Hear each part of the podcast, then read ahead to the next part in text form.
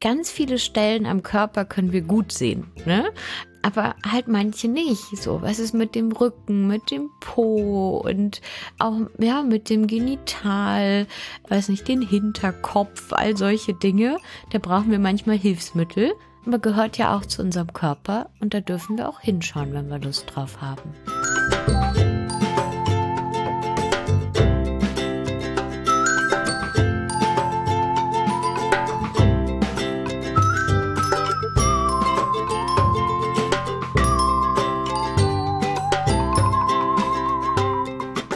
Willkommen bei Frag mal Agi, dem Podcast, in dem ihr der Sexualpädagogin Agi Malach alle eure Fragen rund um Liebe, Sex, Pubertät, Identität und alles, was da noch so mit dranhängt, stellen könnt. Ich bin Katrin Rönecke und mir zugeschaltet ist gerade irgendwo in Berlin die Agi. Hallo. Hallo, irgendwo aus Berlin zurück. Ich freue mich wieder, hier mit dir vor den Mikros zu sitzen. Ich freue mich auch und wir haben sehr interessante Fragen, finde ich, die ihr uns über Telonym geschickt habt. Ich glaube, das wird gerade so ein bisschen der Kanal, den ihr nutzt. Ist ja auch praktisch, weil er tatsächlich komplett anonym ist. Also wir haben keinen Schimmer, wer uns diese Fragen geschickt hat. Und ich steig mal direkt ein mit der ersten Frage, die sehr kurz und knapp, aber auch spannend ist. Wo kommt die Pipi raus? lautet sie. Wo kommt die Pipi raus? Ich benutze ja das Wort Pipi nicht. Ich würde jetzt einfach umsteigen auf Urin. Okay. Ähm, aber Pipi ist auch ein voll okayes Wort, ne? Finde ich auch. Ähm, ich finde auch, ne? Äh, Pipi, äh, Pullern, auf Klo gehen, urinieren. Ach, Lulu. es gibt auch schon wieder so viele. Ich sag Lulu. Ach, Lulu. Ja, das kannte ich noch nicht. Aber guck mal, da kommen wir wieder dazu, ne? So, jede Person benutzt immer andere Worte und so. Aber wo kommt's denn jetzt raus? Mhm. Ich könnte jetzt ganz simpel sagen, aus der Harnröhre. Ja. Hm. Okay, jetzt müsste man halt aber wissen, wo die denn ist, ne? Oder wo dieser Ausgang überhaupt ist. Ähm, das Urin sammelt sich in unserem Körper in der Blase. Und von dort aus wird es über die Harnröhre rausgestoßen, rausgeführt. Gespült oder so. genau. Und die Harnröhre endet, je nachdem, was man für ein Genital hat, ganz unterschiedlich. Also beim Penis ist die Harnröhre oder endet die ganz vorne am Penis. An der Eichel, da sieht man, da kann man sogar, wenn man da so ein bisschen rumdrückt, sehen, ach guck mal, da ist so eine Öffnung, da bewegt sich's hin und her und da kann man vielleicht auch mal so ganz direkt drauf gucken, auch vielleicht beim Pinkeln und sieht, ah, da kommt es raus. Und aus diesem selben Ausgang am Penis, das ist auch das Spannende, dass da sozusagen zwei Möglichkeiten sind, äh, kann auch das Sperma rauskommen. Mhm. Also dadurch kommt Urin und Sperma. Wobei äh, Sperma ja nicht einfach so kommt, ne? sondern ähm, vielleicht, wenn man erregter ist, wenn man einen Orgasmus hat. Also man braucht sich jetzt keine Sorge machen mit, huch, da kommt jetzt einfach plötzlich spontan Sperma raus. Wobei das auch manchmal gerade am Anfang manchmal passieren kann. Ne, dass man nachts aufwacht und vielleicht so eine klebrige Flüssigkeit irgendwie in der Unterhose hat und vielleicht, ja, dann in der Nacht mal ejakuliert hat und da so Sperma rauskam. Das ist überhaupt nicht schlimm, aber der Körper übt das ein bisschen. Und Personen, die eine Vulva haben, bei der sieht man die Harnröhre beziehungsweise die Endung nicht so super schnell. Da muss man ein bisschen sich Mühe geben, sag ich mal. Weil die so zwischen, naja, den Vulvalippen liegt. Also wenn man die äußeren Vulvalippen und die inneren Vulvalippen, je nachdem, wie groß die auch bei einem sind, so mit zwei Fingern so spreizen würde, dann könnte man, zum Beispiel wenn man so einen kleinen Handspiegel zur Hilfe nimmt, sehen, aha, ganz oben ist wahrscheinlich die Klitorisperle. Die kann ein ganz kleiner Punkt sein, ein bisschen versteckt sein. Die kann auch richtig, ja, groß und prall oder so ein bisschen rausgucken, wie so ein kleines Zipfelchen irgendwie oder ein großes Zipfelchen. Und darunter versteckt sich, also so paar Zentimeter drunter sozusagen, versteckt sich die Harnröhre. Und darunter ist der Vaginaleingang. Und wenn wir dann noch weiter runter gucken, ist das Poloch. Und manchmal denken Leute so, ah, na ja, da unten kommt ja irgendwie alles aus einem Loch raus. und ähm, ja, wobei der Kot, also ja, die klar. Kacke, die kommt ja auch nicht aus dem Penis raus. Das wäre, oh wow. Nein, das stelle ich mir kurz nicht vor. Ähm, aber ähm, äh, genau aus dem Poloch, ne, da äh, kommt unser Kot und bei der Vagina ist es so, da ne, kann so ein bisschen diese Vaginalflüssigkeit austreten, so ein bisschen dieser Schleim, den wir irgendwie in der Unterhose manchmal ähm, kennen, der Weißfluss. Und aus der Vagina kommt auch, wenn man menstruiert, das Menstruationsblut. Mhm. Und das Urin oder das Pipi, das kommt halt aus diesen ganz kleinen Harnröhrenöffnungen. Und da kann man auch selbstständig nichts irgendwie einführen oder so. Ja, weil manchmal hat man ja irgendwie Sorge, vielleicht möchte man einen Tampon benutzen. Was ist, wenn ich den nicht in meine Vagina reinstecke, sondern irgendwie in mein Pipiloch? Das kann nicht passieren, weil also selbstständig da Geräte, Dinge einführen, das ist kaum möglich. Das, ähm, also wenn, dann muss man das irgendwie, glaube ich, üben. Mhm. Also, hm, naja, also aber Ärzte, Ärztinnen Ärzte oder so, ne, die können, ja. äh, genau. Es gibt so Sachen wie zum Beispiel so Blasenspiegelung oder so, da wird irgendwie sowas eingeführt und geguckt, wie die Blase so aussieht. Und man selber, das geht nicht. Und das ist auch wichtig zu wissen, dass es eine Harnröhre gibt und eine Vagina, weil ich habe häufig in Workshops die Frage, muss ich denn den Tampon oder die Menstruationstasse oder Menstruationsschwämmchen oder so rausholen, bevor ich Pipi gehe? Mhm. Weil oftmals die Angst besteht, öh, dann ist es so irgendwie verstopft, dann kann doch nicht irgendwie das Pipi raus, wenn da ein Tampon drin steckt. Da kann man ganz beruhigt sein. Das Pipi kommt einfach aus einer ganz anderen Öffnung. Also man kann den Tampon, das Schwämmchen, die Tasse drin behalten, pinkeln, äh, Hose hoch, weiter geht's. Ähm, aber manche nutzen das ja auch gleich, ne, wenn sie sagen, ach, jetzt sitze ich hier eh auf Klo, hab gepinkelt, na dann wechsle ich doch gleich mal den Tampon. Ne? Aber ja, es sind zwei unterschiedliche Öffnungen. Hm. Das ist total spannend zu wissen. Und ähm, ich weiß noch, es gibt ja diese Serie, die kennen vielleicht manche, manche nicht. Die heißt Orange is the New Black und da sind so Frauen im Gefängnis, die sich über alle möglichen Sachen auch unterhalten. Und es gibt eine Folge, wo sie genau diese bahnbrechende Erkenntnis haben, oder zumindest ein paar von den Frauen, dass das Pipi eben nicht aus der Vagina rauskommt, sondern einen eigenen Ausgang hat eine, mit der Harnröhre. Und ähm, die sind, mhm. die fallen da auch völlig aus allen Wolken. Und das sind ja erwachsene Frauen. Und ich glaube, es ist tatsächlich auch eine nicht ganz falsche Realität, was die, dass die Bildung in diesem ja. Bereich auch bei erwachsenen Frauen manchmal nicht so ganz genau ist, was jetzt eigentlich wo und wie rauskommt. Ja, total. Und ich finde auch also, dass sich selber irgendwie angucken, entweder weil man sich gut selber nach vorne beugen kann und irgendwie gymnastische Fähigkeiten hat und dann einfach mal direkt irgendwie das Genital anzugucken und zu schauen, ah, was kann ich denn da eigentlich erkennen? Oder halt mit dem Handspiegel. Das muss ja überhaupt nichts Sexuelles sein, ne? sondern einfach was so Neugieriges auf den eigenen Körper und sich das mal anzuschauen, wie die Haut da ist, wie die Beschaffenheit ist, ähm, wie das ist, wenn ich was irgendwie spreize, ziehe. Ne? Also nicht so, dass es irgendwie weh tut, ähm, sondern es einfach ein bisschen zu erkunden, weil die ganz viele Stellen am Körper können wir gut sehen, ne? Mhm.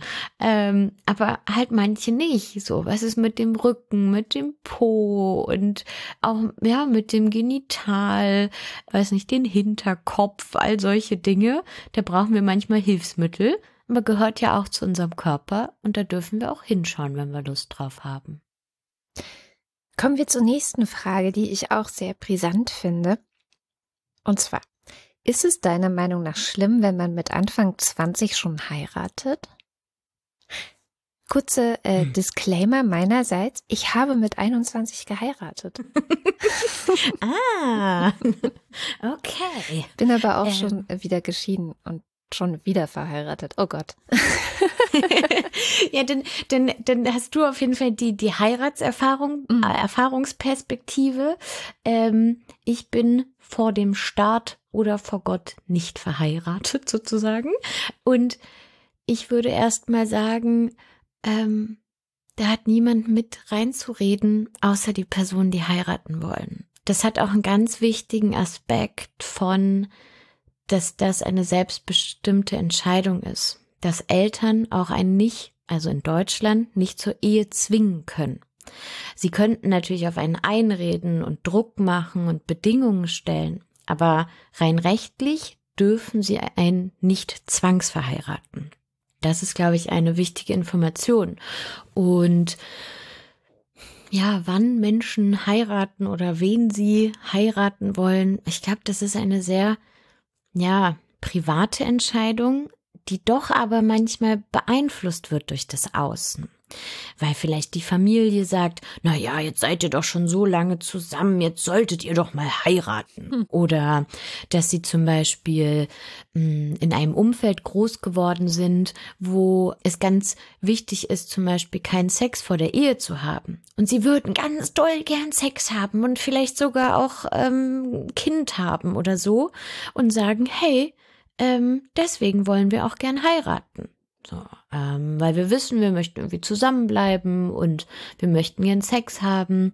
Manche Leute heiraten, weil sie dadurch irgendwelche steuerlichen Vorteile haben, weil das ihnen das Zusammenleben erleichtert, weil es um eine Aufenthaltsgenehmigung geht, damit die beiden PartnerInnen zusammen sein können.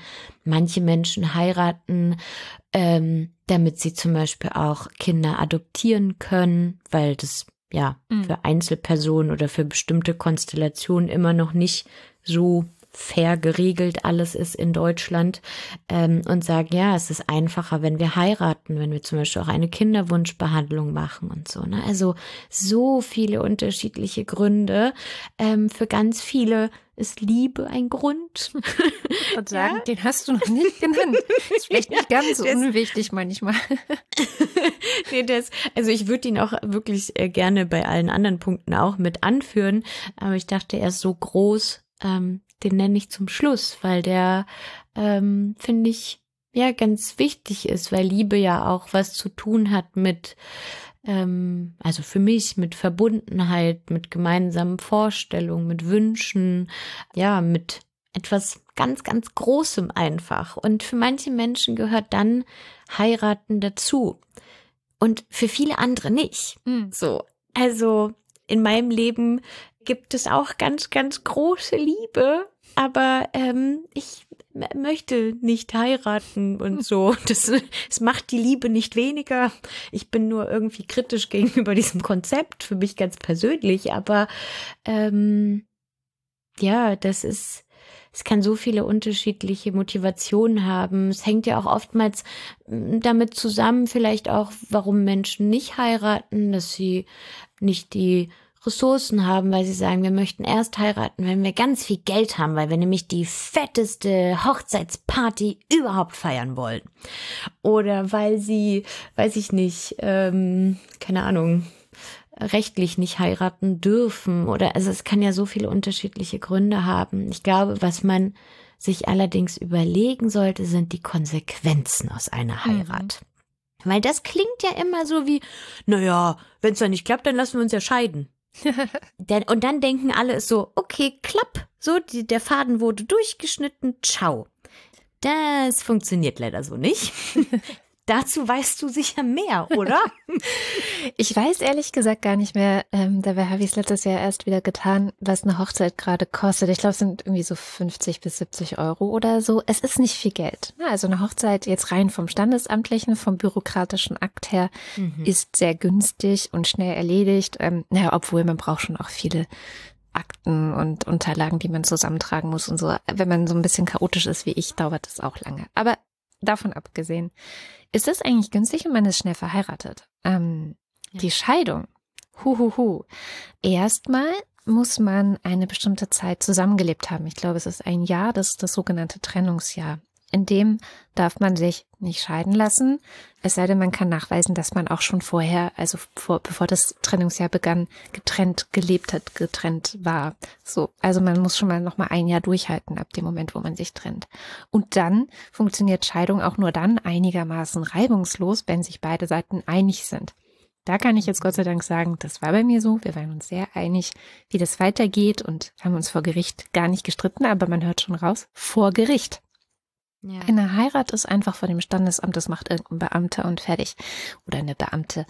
Ähm, und es ist auch ähm, unkomplizierter Akt. Aber die Scheidung ist vor Gericht. Also man braucht mindestens einen Anwalt oder eine Anwältin, die beide Seiten vertreten kann. Aber oft, wenn man sich streitet, dann eben brauch, brauchen beide Partner äh, eine Anwältin zum Beispiel äh, jeweils die kosten Geld. Und dann wird natürlich auch geschaut, okay, ähm, was ist hier der Verhandlungswert? Also wie viel verdienen beide? Und wenn beide relativ viel verdienen oder normal viel verdienen, bemessen sich auch die Kosten der Scheidung danach, wie viel man dann eben zu zahlen hat und so weiter und so fort. Also es kann richtig, richtig teuer werden, sich wieder scheiden zu lassen und mit den 50 bis 70 Euro, ich weiß es nicht mehr so genau, die die Hochzeit gerade kostet, ist es bei weitem nicht getan. Also am besten, wenn man sich entscheidet zu heiraten, schon mal irgendwo ein Konto mit Rücklagen für die Scheidung oder so anlegen. Und auch sowieso, also ähm, ich würde immer raten, über den Ehevertrag nachzudenken, wo man, wenn man sich noch mag, Dinge regelt, ähm, wie man es machen möchte, falls man sich irgendwann nicht mehr mag. Also falls man sich eben doch trennt, wie soll das dann ablaufen? Was vereinbart man miteinander? Das ist eh gut, darüber ganz viel zu reden, weil ähm, ich habe das Gefühl, dass unser ja, unsere Gesellschaft immer noch sehr darauf ausgerichtet ist, dass wenn es jetzt eine heterosexuelle Hochzeit zum Beispiel ist, dass dann auch die Rollenverteilungen äh, auf eine bestimmte Art und Weise funktionieren, was meistens bedeutet, dass Frauen sehr viel mehr Sorgearbeit leisten und sehr wenig, sehr viel weniger Erwerbsarbeit äh, und deswegen weniger verdienen und so weiter. Wenn man aber vorher schon darüber spricht und sagt, naja, falls wir uns doch trennen, dann soll auch die Frau, in der, wenn es jetzt wie gesagt heterosexuell ist, genauso ähm, jetzt nicht äh, Unterhalt erhalten oder so, einfach für sich selber widerstehen, wie der vorher auch. Mhm. Dann ist es ja gut zu wissen. also, dann ist es ja vielleicht auch eine Motivation, in der Ehe weiter an der eigenen Karriere zu arbeiten, genauso wie ähm, der Mann und so weiter. Also das ist eh, man muss eigentlich, bevor man heiratet, mit Anfang 20 zu heiraten, ist, glaube ich, völlig okay, wenn man sich gut kennt und vertraut und das Gefühl hat, das passt einfach. Aber man sollte über ganz, ganz, ganz viele Dinge vorher sprechen. Ja. Wie man es denn machen möchte, falls es doch nicht klappt. Und möchte keine, keinen Pessimismus verbreiten, aber gerade in den Großstädten gibt es teilweise Scheidungsraten von über 50 Prozent. Also die Wahrscheinlichkeit, dass es nicht klappt, ist nicht so gering. Und natürlich sieht es am Anfang immer gar nicht so aus. Ähm, und äh, ich glaube, wenn man sich dessen bewusst ist und da offen miteinander umgeht, dann, wie du schon sagtest, ist es eine ganz individuelle Entscheidung. Und warum nicht? Ja, und ich glaube auch, dass das ja auch einen Unterschied macht und darüber glaube ich, sollte man halt auch reden. Wollen wir sozusagen vor dem Staat heiraten, ne? Ähm, was dann auch so diese ganzen Dinge nach sich zieht, die du erwähnt hast? Oder ist es ein wir machen eine Hochzeit und wir haben vielleicht jemanden, der ähm, freier Rednerin ist oder so und wir tauschen auch Ringe aus und es ist ein ganz großes Fest der Liebe, was wir für uns feiern, für unsere Freundinnen, Familien miteinander sind und das kann ja auch für Menschen eine Hochzeit sein. Ne? Manche Menschen wollen auch in der Kirche heiraten oder also es gibt so unterschiedliche Wege und ich musste gerade dran denken, also als du gesagt hast, so vorher über so vieles sprechen. Ich habe mal ein, ein Paar kennengelernt, äh, die erzählt haben, dass sie ihre Hochzeit geplant haben. Die hatten schon wirklich Catering, wer was anzieht, Gäste, Termin beim Standesamt, alles war gebucht, ladi da. Und dann ähm, mussten sie irgendwie, glaube ich, irgendwo eintragen oder so, weiß ich nicht, ob sie halt ihre eigenen Nachnamen behalten oder ob jemand den Nachnamen von der anderen Person annimmt. Mhm. Und beide hatten im Kopf eine andere Vorstellung oh. und waren aber so davon überzeugt, dass, naja, so machen wir das doch so. Also natürlich wird doch der andere, die andere das auch gut finden. und dann haben sie das so ausgesprochen und beide waren so perplex und haben sich richtig dolle darüber gestritten, oh, oh. weil denen so klar war, so, hey, wir machen das doch so, wie ich das sage, ist doch wohl, damit wirst du dich ja auch wohlfühlen. Also manchmal sind es wirklich so ganz kleine Sachen, die wirklich besprechbar sind. Mhm. Ähm, und wenn es um die ganz großen geht, wie Geld, Konten, mhm. weiß ich vielleicht bei Scheidungen so Unterhaltskosten, Rentenpunkte, das sind alles so Zeug. Oh Gott, da kenne ich mich gar nicht aus. Huiuiui. Schon allein deswegen will ich nicht heiraten. Das ist mir alles viel zu, viel zu kompliziert, Leute. Ja, also es gibt viel zu reden und wie du mhm. sagst, wenn es gut läuft, dann ist auch der richtige Zeitpunkt mal darüber zu sprechen, weil im Streit wird das noch schwieriger und das heißt nicht, dass man weniger liebt oder pessimistisch ist und sagt irgendwie, ne, so, hey, ich würde gerne darüber sprechen, wie das läuft, falls wir uns doch scheiden lassen, wollen wir nicht einen Ehevertrag machen, dass dann die andere Person sagt, ah ja, toll, du glaubst also nicht daran, dass wir bis zum Tod zusammenbleiben. Da kann man auch immer noch sagen, doch, aber ich, also, oder wir sind mir so wichtig, dass ich will, dass egal in welchem Fall, dass es uns gut geht. Und deshalb will ich jetzt drüber reden. Ja. Also, ja, wie immer, ne? Reden, reden, reden. reden. reden, reden. Furchtbar ist das. Kommen wir zu unserer letzten Frage für heute. Ich habe einen Typen auf Instagram kennengelernt und wir schreiben halt immer mal wieder. Jetzt glaube ich, dass ich mich in ihn verliebt habe. Aber ich glaube, dass ich mich eher in die Person verliebt habe, die in meinen Kopf und meine Träume aus ihm kreiert haben, als in den wirklichen Menschen. Ich bin jetzt auf jeden Fall voll verwirrt. Ach, Ach, wenn man verliebt, verknallt, ist man doch auch ein bisschen verwirrt. Also, schon allein das ganze Hormonfeuerwerk im Kopf macht, dass man wirklich ein bisschen neben der Spur ist. Das ist nicht ganz untypisch, würde ich sagen. ähm, und ich glaube, wir haben auch in irgendeiner der ersten Folgen über das Verliebtsein geredet. Und ähm, da haben wir auch darüber gesprochen, dass man manchmal in Personen, ja, verknallt war, sie angehimmelt hat, die man gar nicht kannte. Mhm. Ne? So irgendwelche SängerInnen, Superstars, von denen man Poster hatte, denen man irgendwo gefolgt ist auf Instagram und da so ein bisschen vielleicht so einen kleinen Crush hatte. Ähm, und ja, also, okay, äh, äh, einen Typen, äh, wir schreiben immer wieder, wir schreiben immer. Okay, also ihr seid in Kontakt. Das ist doch schon mal, ist schon mal ein bisschen kennenlernen. Die ne? halbe Miete. ist nicht so wie wir früher. Genau. Keine pseudosoziale Beziehung. Es ist schon eine Art Beziehung. Das ist schon mal gut. Genau. Und also ich, ich finde, das ist schon so sehr reflektiert zu sagen, hm, ich glaube, ich habe mich eher in die Person verliebt, die in meinem Kopf ist, mhm. ne, oder die ich so kreiert habe. Und ich glaube, das entsteht nicht nur, wenn man sich über Instagram kennenlernt oder sozusagen über einen Chat oder sowas. Ich glaube, das ist sogar ganz häufig so bei Personen, die sich neu kennenlernen und verknallen. Wenn man jetzt zehn Jahre mit jemandem befreundet ist und sich dann irgendwie verknallt, verliebt, dann kennt man die Person. Aber sagen wir mal, da ist jemand Neues und man ist verknallt. Dann ist man erstmal in das absolute Ideal dieser Person, glaube ich, verliebt. Ne? Also man will sich ja häufig auch vor anderen so in Anführungsstrichelchen von der besten Seite zeigen. Ne? Und ähm, ich weiß nicht, ich finde am Anfang auch meist die Menschen, in die ich mich verknalle, einfach perfekt. Ja. Denkst so, guck mal, und dies und das und ah.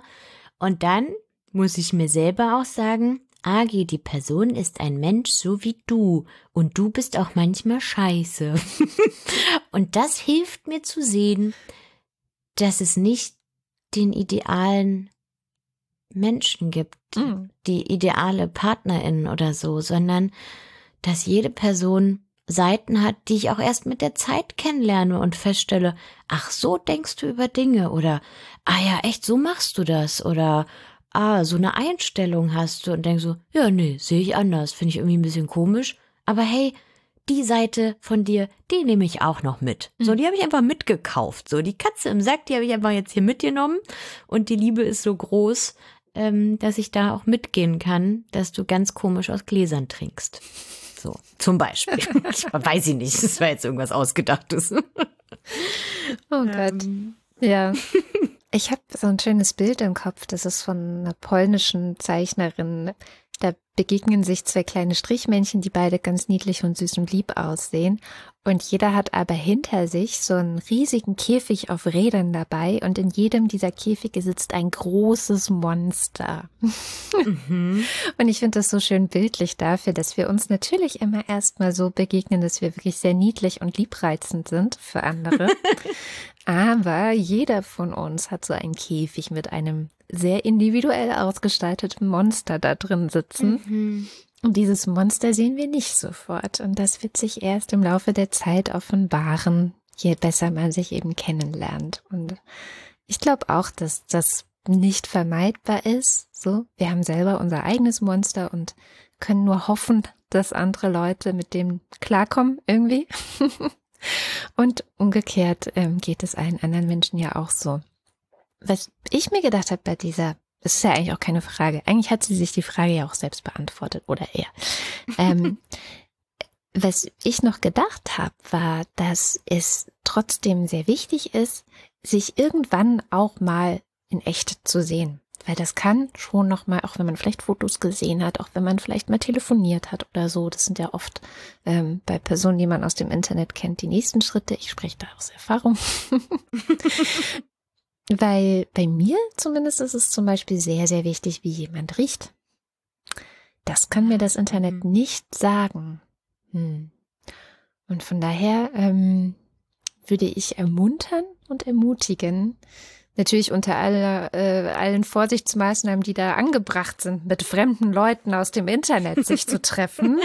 Ja, Ja. genau, einfach, ne, so äh, vielleicht der besten Freundin, besten Freund Bescheid sagen, du pass auf, ich treffe mich äh, mit der und der Person zu der und der Uhrzeit und den und dem Ort. Ich werde dir nochmal in einer Stunde kurz schreiben oder zehn Minuten später und dir einfach nur einen Daumen hoch senden, dass alles okay ist. Ansonsten ruf doch mal in einer Stunde an oder so, ne? Also Ja. dass einfach Personen Bescheid wissen, wo man ist, mit wem man wo ist, gerade wenn man ja die noch nicht irgendwie kennt, weil es gibt natürlich auch Menschen, die ihre Identität vortäuschen im Internet. Das kann passieren und dann, dass man auf der sicheren Seite ist, ne? absolut. Das wäre mir auch nochmal sehr wichtig zu sagen. Ja. Aber sonst, ja, ist das, glaube ich, die einzige Art und Weise, wie man klären kann, ob man jetzt in diese Person verliebt ist oder die eigene Fantasievorstellung von der Person. Und ich würde sagen, bis dahin auch genießen. Ja, das also stimmt. selbst wenn man ne, die Person kennenlernt und sagt, ha, irgendwie bist du ganz anders. Also, hm, vielleicht ist es der Geruch, vielleicht ist es, wie die Person, weiß nicht, was die Person für ein Aura hat. Kein, also manchmal sind es ja wirklich so, so Vibes. Ne? Hm. Manchmal hat man Vibes mit Leuten, manchmal nicht. Und bis dahin kann man es ja erstmal ein bisschen genießen und sagen, uh, irgendwie muss ich immer, ähm, jetzt in dieser Nachricht war es ein Typ, an den Typen denken und ach, irgendwie ist das alles ganz kribbelig und ich bin ganz aufgeregt, wenn wir schreiben und wenn eine Nachricht kommt und so. Das ist doch erstmal ein tolles Gefühl. Und ähm, es darf immer eine Prise Realismus dabei sein, die sagt, hm, aber so gut kenne ich die Person noch nicht und ich bin achtsam und pass auf, wenn ich mich mit jemandem treffe. Ne? Also so das Hirn sollte immer noch ein Teil davon jedenfalls angeschaltet sein, aber es darf auch der Genuss angeschaltet sein. Ja, wie immer vielen, vielen Dank für eure Offenheit und eure Fragen. Das ist alles immer sehr interessant und bringt uns auch zum Nachdenken und euch hoffentlich auch. Wenn ihr auch Fragen an uns habt, dann habt ihr in dieser Staffel noch eine letzte Gelegenheit, sie uns zu stellen. Also wir sind jetzt bei Folge 9 der zweiten Staffel. Eine weitere werden wir noch machen. Und äh, die Wege, wie ihr uns die Fragen stellen könnt, findet ihr auf frag-mal-agi.de. Da gibt es ganz viele verschiedene, zum Beispiel Telonym, aber ihr könnt uns auch bei Instagram schreiben oder ihr schickt uns eine Mail oder ihr schickt uns eine Sprachnachricht. Also unterschiedlichste Varianten. Wir freuen uns auf jeden Fall von euch zu hören und wir freuen uns auch, wenn ihr das nächste Mal wieder mit dabei seid. Bis dahin. Tschüss.